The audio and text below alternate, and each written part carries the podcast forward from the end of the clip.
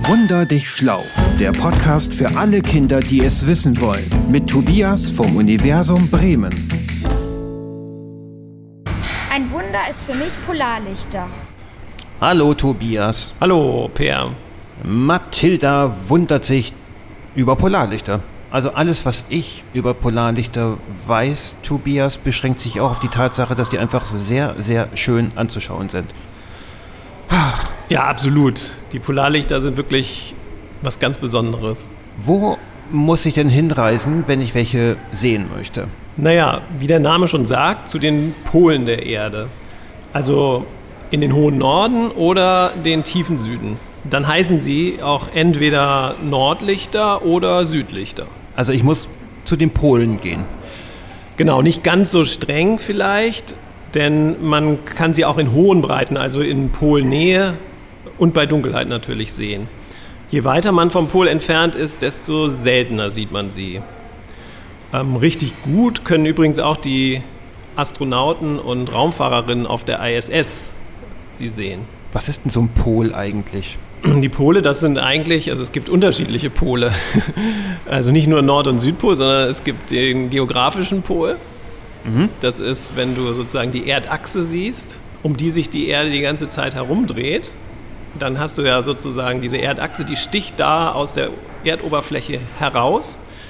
Dieser Punkt, das ist der geografische Nord- bzw. Südpol. Mhm. Das sind eigentlich die Pole, wo man so, wenn man irgendwie gehört hat, äh, wir wollen mal zum Südpol oder so ähm, oder zum Nordpol, diese Expeditionen, die da vor 100 Jahren stattfanden, ähm, das sind eigentlich die Ziele gewesen, die geografischen Pole. Und dann gibt es natürlich noch die magnetischen Pole, also das Magnetfeld der Erde ähm, hat auch Pole und die sind aber nur im langen, ganz langen Mittel identisch mit den geografischen Polen und in Wirklichkeit wandern die immer so ein bisschen um den normalen äh, Nordpol oder Südpol herum. Teilweise liegen die relativ weit entfernt vom geografischen Pol. Aber für Polarlichter ist das egal, welcher Pol es ist, der geografische oder der magnetische. Ja, also wie gesagt, es wäre im Prinzip wäre es dann eher der magnetische Pol wahrscheinlich, aber äh, wie gesagt, wichtig ist die Polregion, also alles, was sage ich mal, nördlich von den ähm, Polarkreisen ist. Das sind die Gebiete, wo man Polarlichter regelmäßig sehen kann. Die leuchten übrigens auch nicht kontinuierlich, wie eine Lampe etwa, sondern mal mehr, mal weniger und sie huschen dabei so flackernd über den Himmel. Das ist wirklich ein irres Schauspiel und ich glaube, wer die Polarlichter einmal gesehen hat, vergisst das nicht mehr. Hast du mal eins gesehen? Hm, nee, ich kenne sie leider nur aus, von Fotos oder aus Filmen. Aber du bestimmt, oder? Ja, ich habe mal welche in Norwegen im Winter gesehen. Wir sind nachts noch mal raus in die klare Winternacht und plötzlich war der Himmel erfüllt davon. So ja, leuchtend grün, also total irre. Im Winter also, ich habe sowas ja befürchtet. Das muss irgendwie kalt sein, oder? Für Polarlichter gibt es bestimmte Jahreszeiten, wo sie besonders gerne auftauchen? Ähm, theoretisch sind die Polarlichter das ganze Jahr über da. Nur muss es eben absolut dunkel sein, damit man sie sieht. Und gerade im hohen Norden sind die Tage im Sommer ja sehr lang und nördlich vom Polarkreis geht die Sonne nachts teilweise ja gar nicht mehr unter.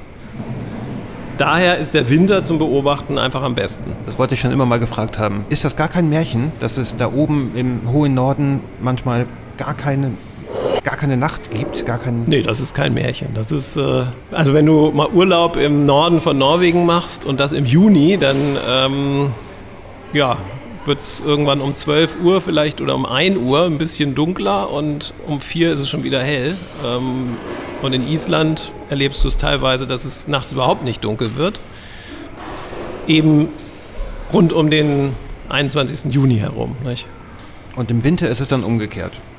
Im Winter ist es umgekehrt. Da ist es furchtbar lange dunkel dort und ähm, du hast Glück, wenn du ein paar Stunden Licht am Tag hast.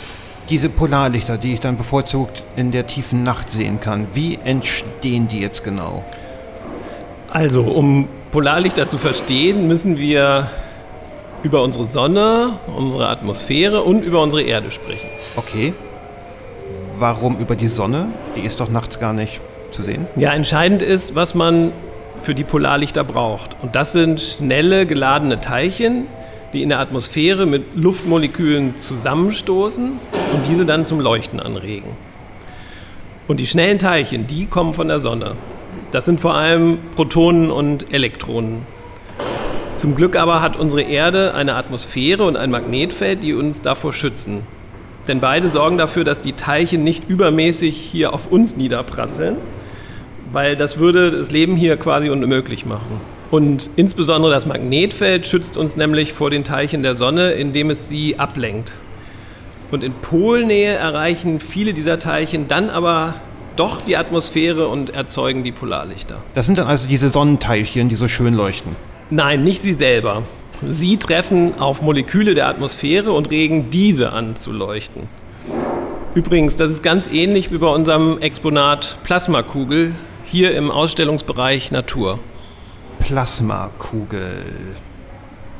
Genau hier, das Exponat, das hast du bestimmt schon mal gesehen, oder? Ich habe sowas schon mal gesehen. Also ein, ein, eine riesige Glaskugel mit einem Stab in der Mitte und da funkelt irgendwas raus. Was ist das?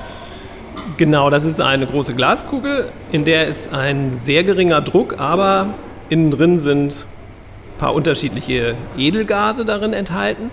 Und wenn man dann da eine hohe Spannung anlegt, also da ist innen drin so ein, so ein kleiner, ähm, so eine kleine Kugel und da wird eine hohe Spannung zwischen dieser inneren und der äußeren Kugel angelegt und dann ein Strom fließt, ähm, dann regt das hier die Edelgase, zum Beispiel Argon oder Neon, an und die senden dann Licht einer ganz typischen Farbe aus. Und die Entladungen sehen, wir dann meistens als Blitze. Mhm. Genau, und das Leuchten bei Polarlichtern ist eigentlich ganz ähnlich, nur dass es da die Gase der Atmosphäre sind, also vor allem Stickstoff und Sauerstoff, die angeregt werden. Wenn ich meinen Finger auf diese Plasmakugel lege, warum kommt der Blitz zu diesem Finger? Ja, wenn du deine Hand da drauf legst, ähm, die ist ja auch ein bisschen feucht und so weiter, dann ähm, veränderst du eigentlich die Form des ähm, elektrischen Feldes und damit mit diesen leichten Veränderungen kannst du dann schon den Weg dieser Blitze beeinflussen. Ich kann nur sagen, das macht ziemlich viel Spaß. Sag mal, Tobias, bei Polarlichtern, Du hast vorhin was von Grün erzählt. Aber die gibt es doch auch in allen anderen Farben, oder? So wie beim Regenbogen? Ja, nicht ganz wie beim Regenbogen, aber es gibt sie tatsächlich in verschiedenen Farben. Auf jeden Fall in Grün, Rot und Blau, aber auch in deren Mischfarben, wie zum Beispiel Gelb, Violett und es gibt auch welche in Weiß. Die Farbe hängt davon ab, welche Atome in der Atmosphäre angeregt wurden und äh, in welcher Höhe. Wenn zum Beispiel in circa 100 Kilometern Höhe Sauerstoff angeregt wird, dann entstehen grüne Polarlichter. Mhm. Oder wenn Stickstoff in noch größeren Höhen angeregt wird, dann kommen rote oder blaue Lichter zustande. Wir sind ja hier ziemlich weit im Norden, in Bremen. Im Norden von Deutschland. Ja, im Norden von Deutschland, ja. aber für mich ist das schon der hohe Norden. Der hohe Norden. habe ich hier auch eine Chance, wenn ich mal nachts wach bliebe und nach draußen schauen würde, könnte ich dann auch so ein Nordlicht sehen? Ja, also gute Chancen hat man hier eher nicht, aber du hast recht, ab und zu kommt es mal vor und es gibt auch hier welche zu sehen. Und das ist eben vor allem dann der Fall, wenn der Sonnenwind besonders stark ist. Der Sonnenwind? Ja, genau. So nennt man den Strom von Teilchen von der Sonne zur Erde. Und bei einem Wind darf natürlich auch der Wetterbericht nicht fehlen. Tatsächlich gibt es einen Weltraumwetterbericht. Der ist zwar noch ziemlich ungenau, was die Vorhersage betrifft, aber er schaut im Prinzip auf die Aktivität der Sonne, also wie aktiv auf der Sonne gerade Materie herausgeschleudert wird. Und das kann man als Vorhersage für den Sonnenwind und damit von Polarlichtern nutzen. In Zeiten von sehr hoher Sonnenaktivität, wenn es also regelrechte Sonnenstürme gibt, kann man Polarlichter sogar hin und wieder in Norddeutschland sehen. Wenn auch meistens nur sehr dezent. Also wir Polarlichter-Fans, wir wünschen uns Sonnenstürme. Ja, als Polarlichtsucher wünscht man die sich. Aber generell können große Sonnenstürme auch viele Probleme mit der Technik auslösen. Von ja, Störungen des Funknetzes über Stromausfälle bis hin zu großen Beeinträchtigungen von Satelliten oder gar des Internets. Okay, das will ich nicht riskieren. Ähm, wie lange braucht denn so ein Sonnenteilchen von der Sonne bis zur Erde? Etwa zwei bis vier Tage. Und ähm, das Licht von der Sonne braucht ja nur acht Minuten bis zu uns. Und deswegen kann man Ereignisse wie Sonnenstürme schon vorher beobachten. Man sieht sie schon und weiß dann, zwei bis vier Tage später könnte es hier auf der Erde zu zum Beispiel größeren Polarlichter-Ereignissen ähm, kommen. Diese Vorhersagen klappen nicht immer so gut, aber ähm, wie das auch früher beim normalen Wetterbericht war, ähm, sind sie halt heute noch etwas ungenauer. Irgendwann kennt man das System vielleicht genauso gut wie unser Wettersystem und dann werden die Berichte auch besser. Besteht die Möglichkeit, dass solche Weltraumwetterberichte auch mal abends im Fernsehen laufen? Ich kann mich jetzt nicht erinnern, aber ich könnte mir vorstellen, dass das hin und wieder sogar mal passiert. Also die ähm, Wetterbericht-Meteorologen, die greifen ja manchmal solche aktuellen Nachrichten auf und wenn gerade so ein Sonnensturm ist, könnte ich mir schon vorstellen, dass die hin und wieder mal sagen, ach, jetzt könnt ihr mal gucken, ob ihr vielleicht ein Polarlicht seht. Aber ich kann mich in letzter Zeit nicht daran erinnern, das mal gesehen zu haben. Aber Möglich wäre das. Also dies, ähm, im Internet findet man diesen Wetterbericht auf jeden Fall schon relativ prominent bei der amerikanischen ähm, Umweltbehörde NOAA. Die veröffentlicht das, äh, veröffentlichen das regelmäßig.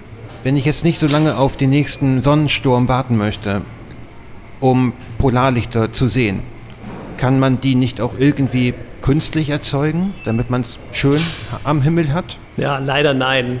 Ich glaube, da braucht man doch wieder so ein klassisches Feuerwerk. Aber das ist ja auch gerade das Spannende, dass man einfach Glück haben muss. Und dann ist es ja umso spektakulärer, wenn man ein Polarlicht dann sehen kann. Tobias, vielen, vielen Dank für die Erklärung dieses Wunders. Ja, gerne. Und bis zum nächsten Mal. Ja, bis dann. Hör nie auf, dich zu wundern. Dein Universum Bremen. Worüber wundert ihr euch? Schickt uns eine Sprachnachricht an, Achtung mitschreiben, wunder@universum-bremen.de.